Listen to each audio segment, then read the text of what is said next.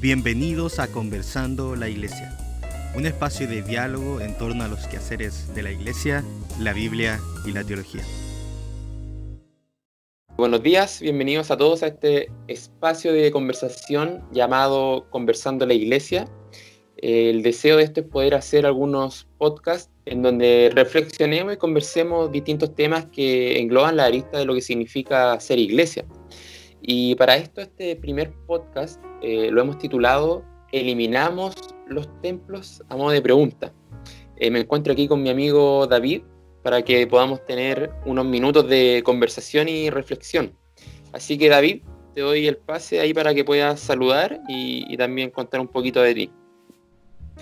Bueno, tú no te, tú no te presentaste, eh, así que preséntate primero para que te conozcan ok, ya, primero me presento yo entonces. Eh, bueno, soy Ezequiel y eh, el propósito de esto, ¿cierto?, es conversar acerca también de las realidades que ha podido vivir cada uno de nosotros. En lo personal, eh, soy de denominación bautista. el tema de mm, lo que es la iglesia, quizás en términos más teológicos podríamos llamarlo eclesiología, ¿cierto? es un tema que me ha interesado bastante y bueno, eh, la oportunidad de esto es que podamos reflexionar en lo que la Biblia dice y, lo que podemos sacar también nosotros como conclusiones. Así es. Bueno, eh, tal como dijo Ezequiel, mi nombre es David y eh, también soy de trasfondo bautista. Y, nada, lo que queremos pues, hoy día es poder conversar, poder dialogar. Y tal como dijo Ezequiel, hoy día el título de, este podcast es Eliminamos los templos. Así que bien, bien controversial. Y vamos a ver un poquito ahí, vamos a conversar un poco acerca de los modelos eh, de iglesia, eh, comparar distintas perspectivas eh, y eso. Así que nada, feliz de estar contigo, amigo, y de poder conversar un, rato. Genial. Mira, eh, como ya lo hemos dicho, este podcast se titula Eliminamos los templos y sería bueno que partiéramos con un artículo que estuvimos revisando hace algunos días atrás. Eh, quizá el artículo ya tiene algún poco de tiempo, pero para nosotros fue nuevo el verlo. Eh, trata acerca de un pastor bastante conocido, eh, Francis Chan. Tiene distintos libros bien famosos eh, que en su tiempo también fueron muy, muy famosos, por ejemplo, El Dios Olvidado, en donde habla acerca del Espíritu Santo, el libro también Loco Amor. Eh, eliminamos el infierno también. Eliminamos el infierno también, eh, un muy buen libro, esa fue una respuesta teológica a, a, Rod Bell, cuando se dio toda la controversia de si el infierno existía o no, ¿cierto? bueno, un pastor muy conocido que sacó un libro hace algún tiempo que se llama Cartas a las Iglesias. Y ese libro responde a una realidad que vivió Francis Chan, en donde él, el 2010, eh, decide dejar la iglesia que él mismo había fundado en el año 1994. Eh, una iglesia que se transformó en una mega iglesia respecto a la cantidad numérica de sus miembros. Entonces, Francis Chan lo que dice es de que ya se sentía un tanto insatisfecho con esa realidad de iglesia que él pastoreaba y decide junto a su familia eh, viajar e irse por un tiempo a Asia. Estuvo en China, estuvo en India y en otros lugares y comenzó a ver la realidad de la iglesia en Asia. Ante lo cual él luego vuelve, ¿cierto?, a su país de origen y él eh, lo que hace es fundar un, podríamos decirlo, ministerio en donde su realidad de iglesia eh, ya se traduce a fundar iglesias en casas. Iglesias en casa con un modelo de 20 a 25 personas como máximo, en donde quien pastorea la iglesia son dos ancianos comúnmente, eh, ancianos que son bivocacionales, o sea que no trabajan eh, al tiempo completo, sino que medio tiempo, y en donde no reciben un sueldo de parte de, de la iglesia. No sé si la palabra indica es sueldo, porque quizá algunas personas eh, no le parece bien, pero, pero no reciben algún tipo de sostenimiento de parte de la iglesia. Eh, y ese es el modelo que emplea Francis Chan. Entonces, por eso este podcast se llama Eliminamos los templos. Eh, y queremos utilizar esta historia de este pastor para comenzar a hablar acerca de este tema. Sí, no, así es. De hecho, el libro fue publicado en 2018, apenas hace dos años, y tal como tú dijiste, eh, Francis Chan plantea este modelo, y de hecho él lo plantea desde un punto de vista eh, bien confrontacional con respecto al modo de iglesia americano principalmente, eh, en donde él, trata como de mostrar que, si volvemos a las raíces bíblicas del Nuevo Testamento, el modelo más, más cercano a ese, ese periodo de la historia. Es el modelo de una iglesia en casa, pequeña, con, con un grupo de ancianos, eh, en donde se dan dinámicas, eh, en donde todos son participantes y, y confronta mucho este, este ideal de iglesia occidental, en donde está este templo, en donde mientras más personas haya, mejor, en donde existe esta suerte de, de estructura media piramidal, en donde existe como una, un orden jerárquico, en donde cada persona tiene que cumplir cierto rol, eh, como que trata sobre ese tipo de, de, modelo de confrontación. Y de hecho no es el primero que, que, aborda este tema o que plantea este tipo de discusiones.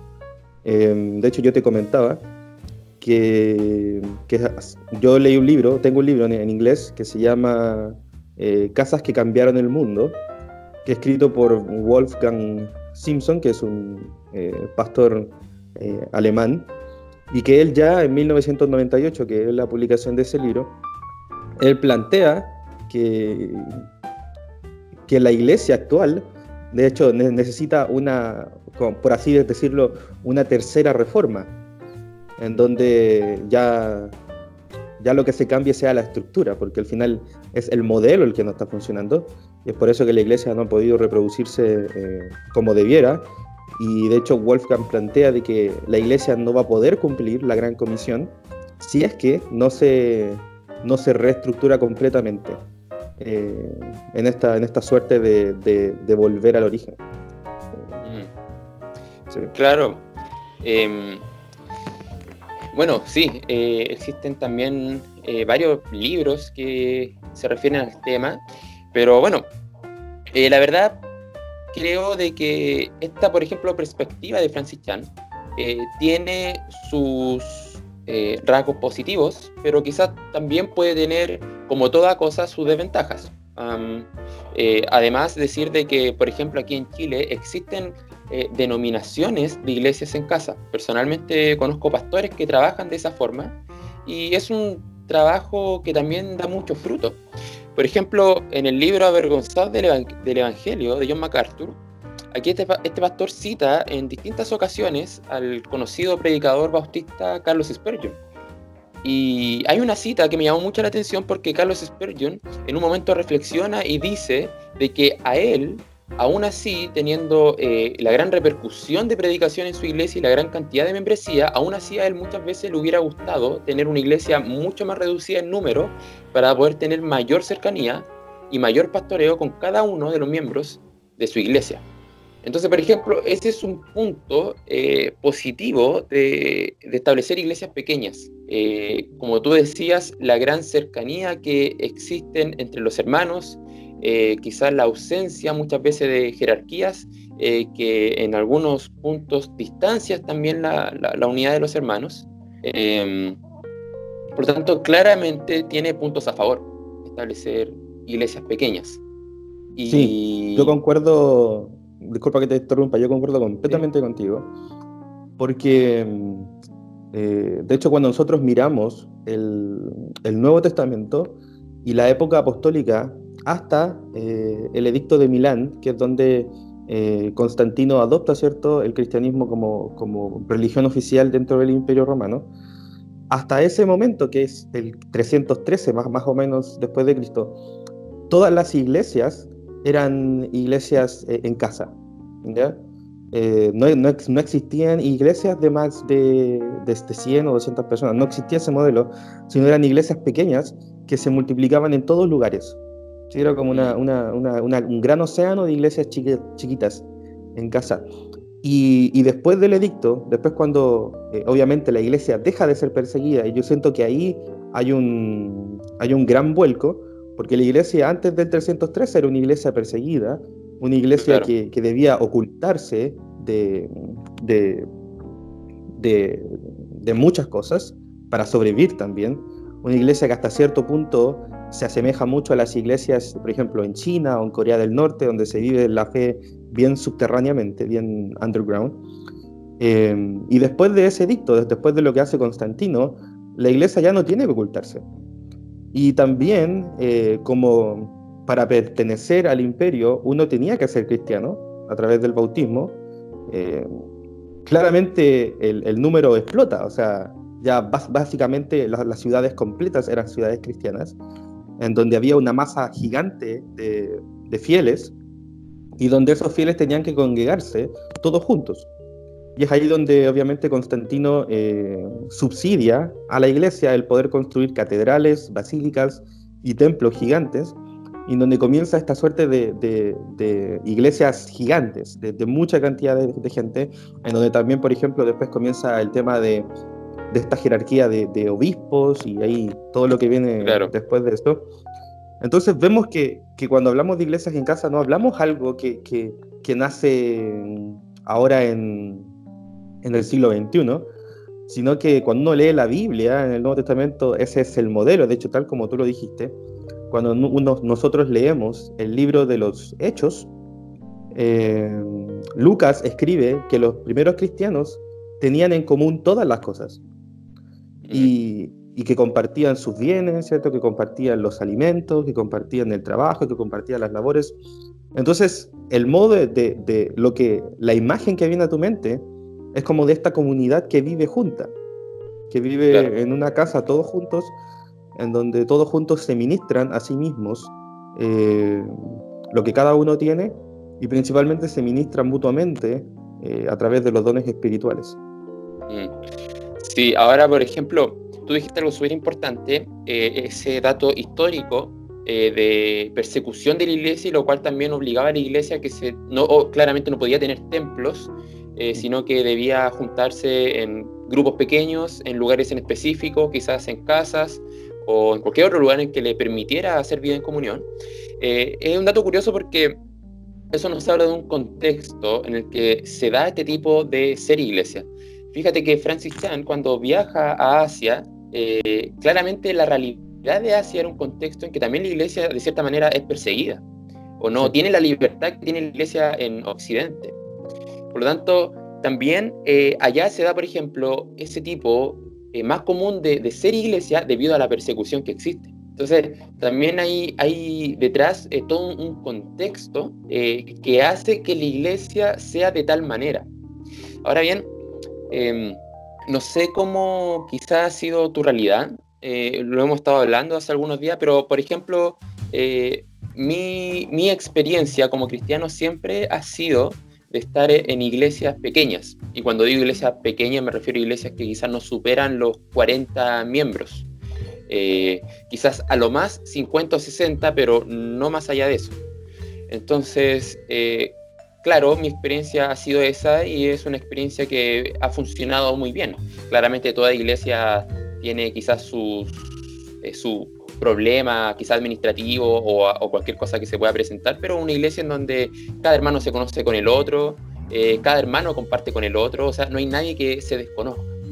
Quizás, no sé tú, tu experiencia, cómo ha sido eh, en iglesias pequeñas o también en iglesias más grandes.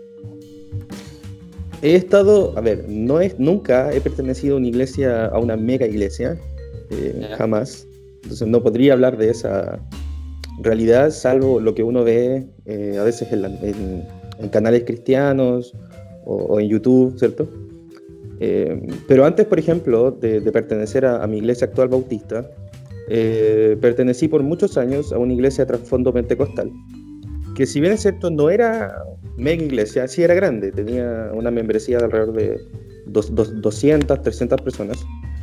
y debo reconocer que si bien es cierto, mi tiempo en esa iglesia fue, fue muy bueno, fue muy lindo, también analizándolo desde un punto de vista, como conversándolo ahora, eh, porque de hecho ahora pertenezco a una iglesia pequeña, de alrededor de 50 personas, eh, el cambio es muy, muy, muy drástico.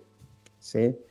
Eh, creo que, en mi antigua iglesia, eh, uno no conocía a todas las personas, o si las conocía, las conocía de, nombre o simplemente las conocía de, por verlas constantemente durante los cultos, semana a semana, pero no tenía ninguna relación con, con ellos cercana y, tampoco eran parte de mi, de mi quehacer eh, eclesial, por ponerlo así. O sea, yo no, yo no influenciaba en sus vidas y ellos tampoco influenciaban en, mi vida, más, más, más allá de, de, la cortesía y el amor eh, que hay en, en una iglesia. Em, claro. A diferencia de la iglesia en la que estoy ahora, en donde conozco a todos y puedo, y puedo ministrar en la vida de todos permíteme usar esa palabra, ministrar. Puedo realmente ministrar en la vida de cada uno de ellos y, también ellos ministran en mi vida de diferentes maneras. Eh, de hecho, una de las cosas que conversamos cuando estábamos pensando en hacer esto eh, fue esa misma pregunta, en decir, eh, ¿cuáles son una de las cosas malas de una iglesia grande? Yo creo que es una, una, de ellas es esa. Es que, es que se pierde aquello de lo cual el Nuevo Testamento habla que es que somos el cuerpo de Cristo y que, y que nos necesitamos mutuamente. Yo siento que eso se pierde mientras más grande es la iglesia. ¿Sí? ¿Cuáles son como las formas quizás en que la iglesia grande tienen de contrarrestar esa situación? Yo creo que mucho de lo que se ha creado es, por ejemplo, el tema de los grupos pequeños o de las células, que en cierto modo se imita a una iglesia en casa. Es como paradójico es como que durante la semana hacen reuniones en casa, como por sector. Y generan grupos y más de pequeños. Hecho, y de hecho, dentro de esas seis células o grupos pequeños, eh, es donde, por ejemplo, se da, se da el discipulado en muchas iglesias grandes, eh, en donde los hermanos pueden eh, contar acerca de sus luchas, de sus pruebas, acerca de sus dificultades, en donde también ellos, ellos, pueden orar los unos por los otros, pueden incluso ministrarse a través de los dones espirituales que cada uno tiene. Eh, pero, pero la mayoría de ellos, yo no estoy poniéndome en sus su zapatos, pero la mayoría de ellos te diría que cuando están en estas, en estas macro reuniones, no experimenta lo mismo. ¿sí? No experimenta la misma cercanía, no experimenta la misma, la misma relación espiritual con otros creyentes. Y eso es por lo mismo, porque en un ambiente grande eh, se pierde esa, esa, esa unión eh, porque al final, y esto es así, en las iglesias grandes, al final uno va más que nada como un espectador, pero no como un participante. ¿sí? a lo más, un ente pasivo que activo. Claro, a lo más uno es un coparticipante, por ejemplo, en la Santa Cena. Eh, que incluso la, la, Santa Cena que nosotros celebramos ni siquiera es parecida a la del Nuevo Testamento, porque del Nuevo Testamento era una cena como tal, era una comida grande donde la gente iba y tenía un festín, y en medio de eso se, recordaba, ¿cierto?, el sacrificio de Jesús y cada uno participaba de esa ceremonia. Eh, entonces incluso hasta, esas cosas que nosotros leemos en el Nuevo Testamento se pierden en, este, en estas mega, mega iglesias, en estas cosas grandes. Eh, eso, al menos ha sido mi experiencia. Claro, e, es, e, es, interesante eso porque muestra que cuando hay una iglesia grande, y digo grande en el contexto de Chile, porque por ejemplo en Chile diríamos que una iglesia de más de 100 o 150 personas es grande, sin embargo en Brasil, por ejemplo, que hace algunos años estuve allá, eh, las iglesias pequeñas son iglesias de 100 personas.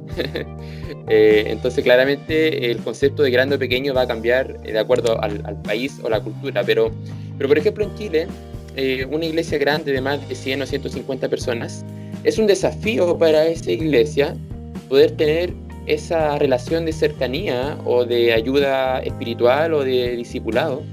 Y, es un desafío a lo cual eh, las grandes iglesias deben saber cómo enfrentarlo, para que los asistentes o los miembros no sean solamente espectadores como, como tú nos compartías, sino cierto que sean eh, personas que vivan en comunión eh, unos con los otros y haya una cercanía, en el mejor de los casos, entre, entre todos los miembros, o si no es así, entre quizás los, los grupos pequeños. Em, pero bueno, claramente con eso vemos de que el, establecer grandes iglesias tiene quizás como su contra, pero quizás también por otro lado sus aspectos positivos, como, como quizás también sus cosas negativas.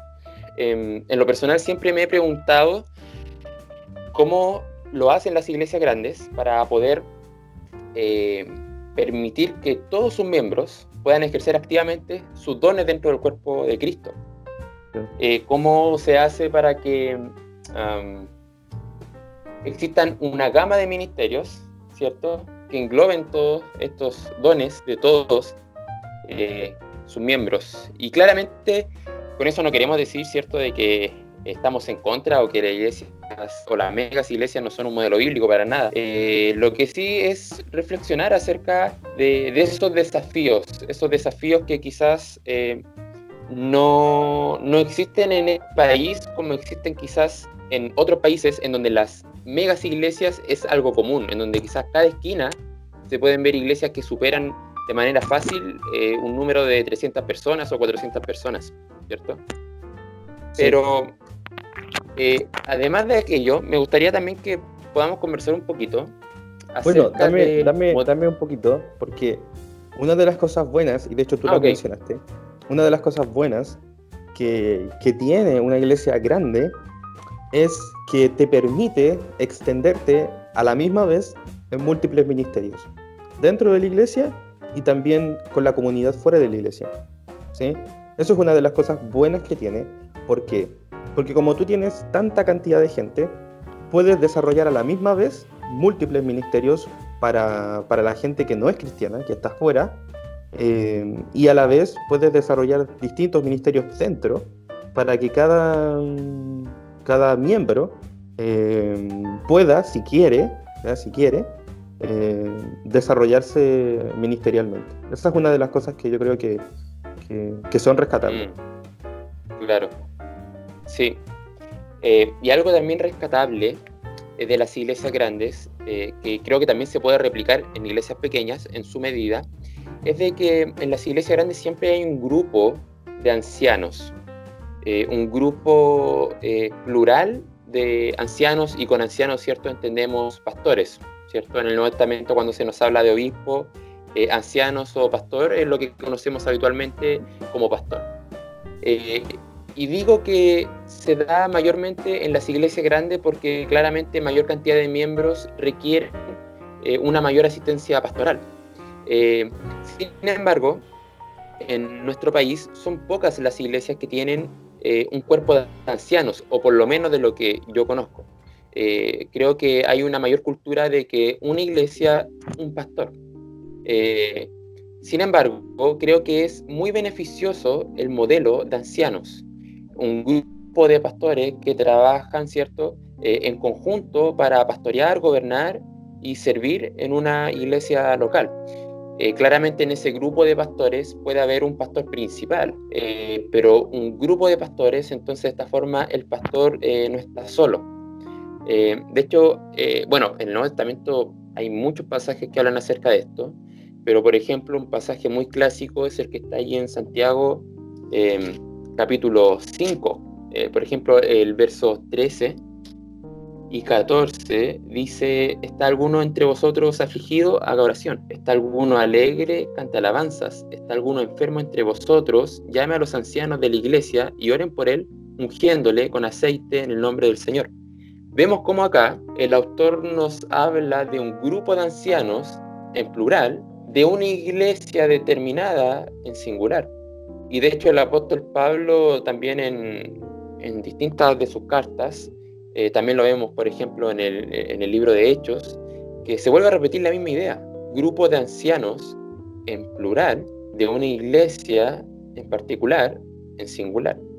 Y claramente eso, eso trae bastantes beneficios, tanto como para los pastores, como también para el cuerpo de la iglesia, para, para los miembros. ¿Cómo ha sido tu realidad en eso, David? Tú que trabajas en misiones y trabajas con distintas iglesias, eh, ¿has visto que quizá se tiende a una mayor práctica de un solo pastor por iglesia o de un cuerpo de, ancianos por iglesia?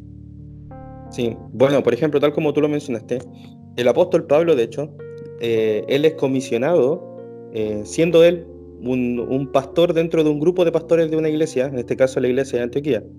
Eh, de hecho, por ejemplo, en Hechos 13 dice los primeros versículos, había entonces en la iglesia que estaba en Antioquía profetas y maestros, Bernabé, Simón el que se llamaba Níger, Lucio de Sirene, Manaén el que se había criado junto con Herodes el tetrarca, y Saulo, ministrando estos al Señor y ayunando, y ahí obviamente el Espíritu Santo después comisiona a Bernabé y a Pablo específicamente para, para la obra de las misiones. Pero vemos que al menos, de hecho, en la primera iglesia, donde a ellos se les llama por primera vez cristianos, eh, dentro de esa iglesia el, el, liderazgo era compartido por igual con, eh, por Pablo, Bernabé y, otros hombres.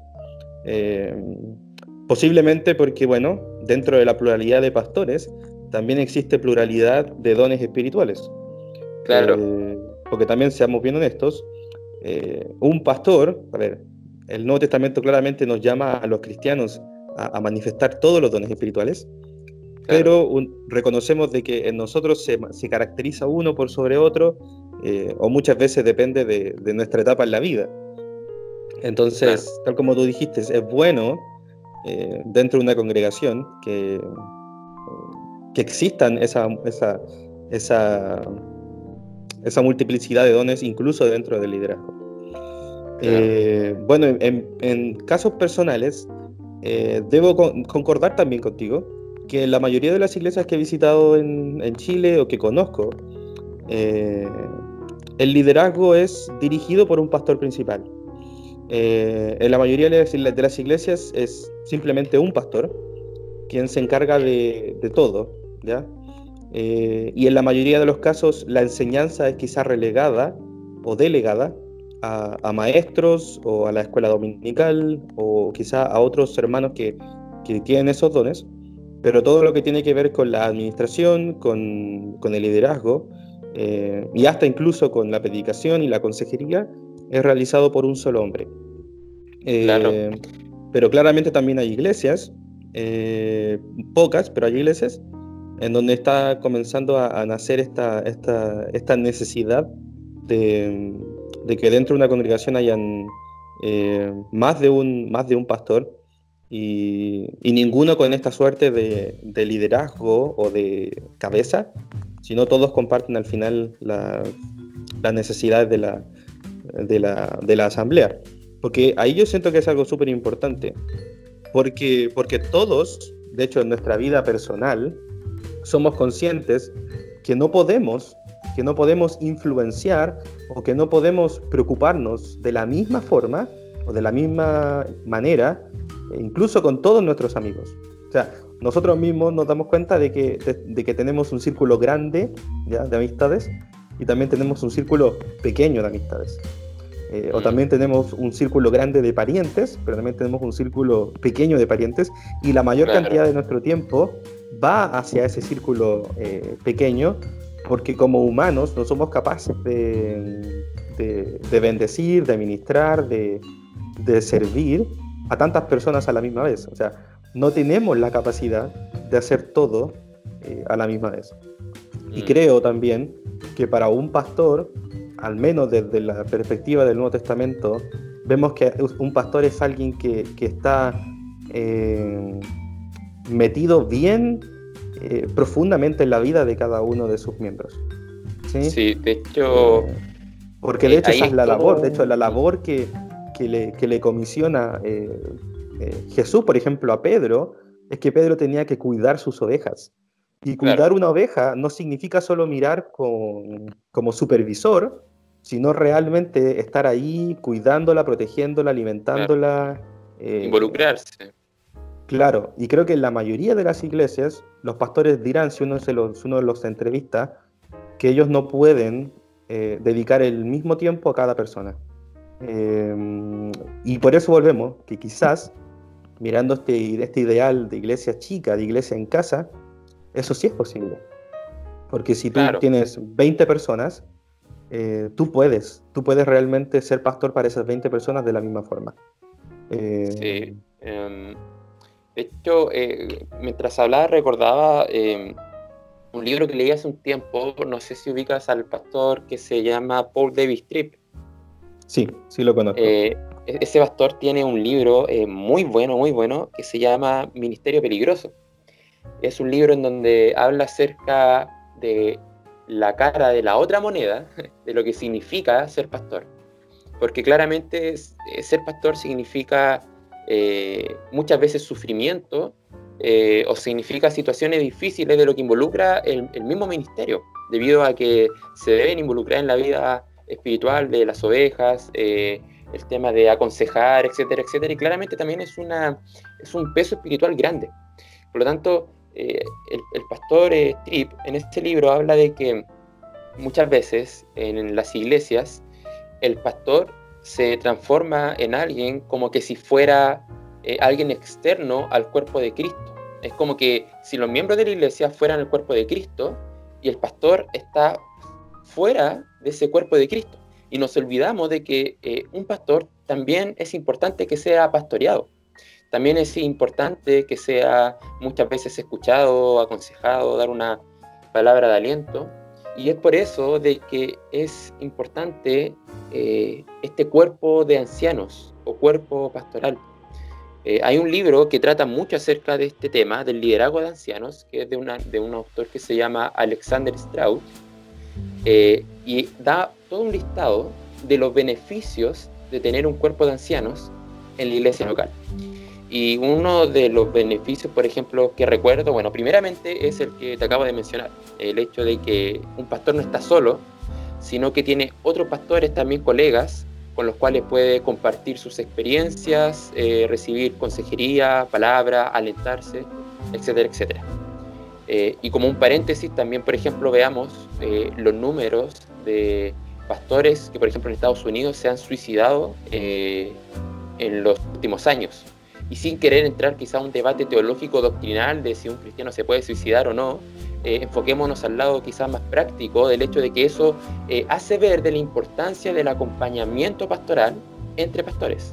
Pero bueno, eh, entonces ese es un primer beneficio. Otro beneficio también es lo que tú decías, del hecho de que claramente cada pastor debe tener requisitos para ser pastor. Lo vemos, por ejemplo, en Primera de Timoteo capítulo 3, también lo vemos en Tito, y debe tener ciertos dones.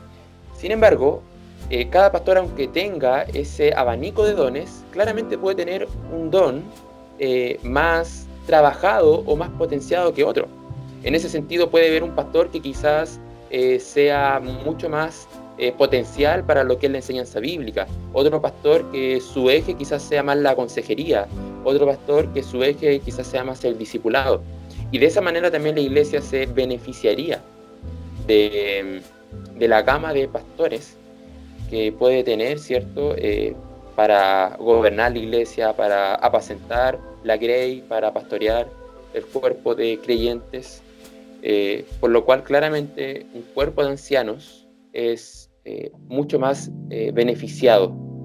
Em, valoramos grandemente la labor que hacen los pastores en las iglesias, por ejemplo, en que hay un solo pastor, porque claramente es para sacarse el sombrero y agradecerlo pero también eh, es importante reflexionar en esto y pensar que los pastores necesitan un acompañamiento pastoral quizás dentro de la misma iglesia local.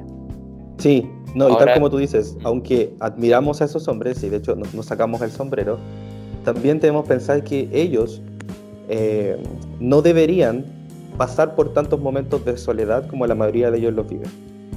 Claro. Eh, y, mucha de la soledad que vive un pastor, mucha de la carga que vive un pastor, es tal como tú lo dijiste, porque no es capaz de compartirla con otros o porque otros no están tan eh, metidos en su vida que no son capaces de darse cuenta de lo que su propio pastor está viviendo. Sí. Y, fíjate en cuanto a ese tema, eh, muchas veces nos podemos hacer la pregunta, por ejemplo, de, mm, um, ok, una iglesia local eh, es conveniente y es lo que guía al Nuevo Testamento de que tenga un grupo de ancianos. Pero la pregunta, por ejemplo, que se puede hacer cualquier persona, ok, pero ¿cuántos ancianos? El Nuevo Testamento nos habla acerca de aquello, nos dice, por ejemplo, que una iglesia debe tener cinco ancianos, tres o siete, ¿por poner un ejemplo? No. No, no, a ver. mm. no, no, el Nuevo Testamento no nos da un número, porque claramente, tal como tú lo dijiste, todo depende del contexto de las personas que tú tienes que ministrar. Eh, y, si, y, si, por ejemplo, tú tienes 10 personas a tu cargo eh, y tú eres capaz de hacer, de, de, realmente entregarte por completo a las ovejas del Señor, eh, no necesitas a otra persona. Pero también, y esto es también parte de quizá la discusión, como pastor tú, tú debes reproducir otros pastores. ¿sí? O, debe, o sea, tu llamado como pastor también es la capacitación de nuevos pastores, de nuevos ministros. Entonces, esa, esa capacitación de nuevos ministros quizá también plantea la pregunta de, de cuántos años un pastor eh, tiene la fuerza y la capacidad para, para, para servir al cuerpo local. Y, yo personalmente creo que, que, las iglesias debieran ir renovando su liderazgo eh, a través de la enseñanza piadosa de hombres que preparan a otros hombres eh, y esos hombres a su vez preparan otros hombres y así sucesivamente. Eh, claro. Una de las cosas, por ejemplo, que no hemos conversado y que quizás sería bueno plantear, porque ya se nos va acabando el tiempo, sí. es que una de las, una de, una de las consecuencias más quizá tristes o lamentables de, de, iglesias que crecen muy rápido es que también aumenta mucho el nominalismo dentro de esas iglesias. Eso quiere decir que tú no sabes realmente cuántos de ellos son genuinos cristianos y cuántos de ellos no son cristianos y están dentro de la iglesia. Eh, bueno, eh, de hecho eso es, es... Dios lo quiere así. De hecho, Jesús dice que dentro de, del, del, trigo también va la cizaña. O sea, eso es parte, siempre va a ocurrir. Claro. Pero en la medida que las iglesias crecen mucho, eso aumenta mucho más. Eh, ese auge del nominalismo, y también disminuye la falta de compromiso. ¿sí? Mm. Por lo mismo que veíamos antes, porque al final como tú eres tan espectador, eh, nadie te va a pedir realmente un compromiso real. Eh, y ahí también está quizá la importancia de, de, de, motivar a las personas a realmente someterse y comprometerse genuinamente bajo el señorío de Cristo y que eso no es opcional eh, para todo cristiano, para, para, los cristianos, sino que todo cristiano realmente debe someterse y comprometerse con su, con su cuerpo de, de hermanos. Pero también esas son dos cositas que quizás vale la pena quizá también pensar. Claro, sí, así es. Bueno, eh, iglesias grandes o iglesias pequeñas, ambas tienen desafíos, ¿cierto? Eh, desafíos que, que, seguir, desafíos que, eh, que involucra eh, una forma de trabajo, que involucra formas de hacer frente a, esos desafíos. Y bueno, antes de, ir cerrando, eh, recordaba de que mm, el cuerpo de ancianos, respecto a este último tema que estábamos hablando, no solamente se ve en el Nuevo Testamento, sino que incluso se ve desde el Antiguo Testamento. por ejemplo, los grupos de ancianos de las comunidades, y ancianos no en el sentido pastoral, sino que ancianos, ancianos de edad, que siempre eran grupos de ancianos, o incluso también lo vemos eh, como principio, eh, el hecho de cuando, mm, recuerdo la historia de Moisés, cuando Moisés tenía que juzgar los temas del pueblo, y era tal el nivel eh, de casos que tenía que tratar Moisés que llega a su suegro Jetro y le dice, te vas a terminar matando, mejor busca personas que te ayuden a tratar aquellos casos y cuando sean casos que realmente sobrepasen a esas personas, que esos casos lleguen a ti. Porque si no, eh, la sobrecarga de trabajo va a ser em, un, va, a ser un problema para tu vida personal, eso va a repercutir también en tu vida matrimonial, en tu vida familiar y, así de esa forma. Entonces es algo que vemos, un consejo bíblico en realidad que vemos desde Génesis a Apocalipsis, de, de tapa a tapa por lo cual es, es importante reflexionar, ¿cierto? Y, meditar en, en, ello. Bueno, eh, quizás David, unas últimas palabras para ir eh, finalizando este, este podcast. bueno, a ver, la pregunta está planteada. Eh, claro. Que también podamos conversar ese tipo de cosas y quizás si, si alguien no comparte el punto de vista que nosotros hemos presentado, bueno, está en todo su derecho. Eh, yo de forma personal me inclino mucho más a iglesias en casa, a iglesias pequeñas, también desde el punto de vista misional, misionero, porque creo también que la mayor reproducción de iglesias ocurre eh, cuando estas iglesias pequeñas se autorreproducen eh, localmente a través del evangelismo, a través de la plantación de iglesias. Eh, entonces yo me inclino, a partir también de todo lo que hemos conversado hoy día, yo me inclino más a modelos de iglesia en casa, a que volvamos al modelo más, eh, quizá más de la iglesia primitiva. Mm, sí, sí, bueno, eh, personalmente yo podría decir que, también opino muy similar a ti, en el sentido de que, bueno, es la realidad que he vivido toda mi vida también, y por otro lado es lo más factible para que las personas se puedan relacionar con más cercanía y todos se conozcan con todos y de esa, y de esa forma ser de edificación para todo el cuerpo de Cristo. Eh, sin embargo, eh, creo que es un desafío para las megas iglesias y, podemos ver de que las megas iglesias finalmente eh, igual terminan por una necesidad ¿cierto?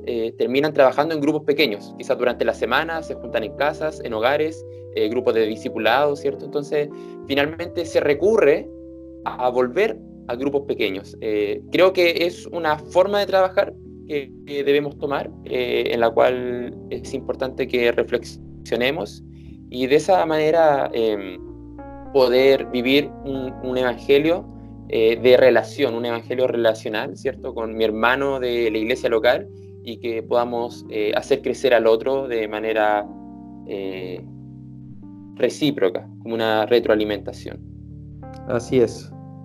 Así bueno, eso ha sido lo que hemos podido conversar en este pequeño tiempo. Así que nada, dejar invitadas a las personas a que estén atentos porque van a venir nuevos eh, podcasts. Y, no sé, Ezequiel, si alguien tiene quizá algún tema relacionado que le gustaría que habláramos, quizá que ahí se contacte de alguna forma. Sí, así es. Bueno, eh, ya tenemos pensado un poquito de lo que se puede tratar el próximo podcast, pero si alguien se interesa o le gustaría plantear algún tema, claro, puede escribirlo o enviarlo y, ver allí lo que podemos hacer. Así es. Para que eh, podamos tener cierto, una gama de, temáticas que engloben quizás distintos temas. Ok, así que bueno, eso ha sido, esperemos que haya sido de, bendición y esperar hasta el próximo podcast.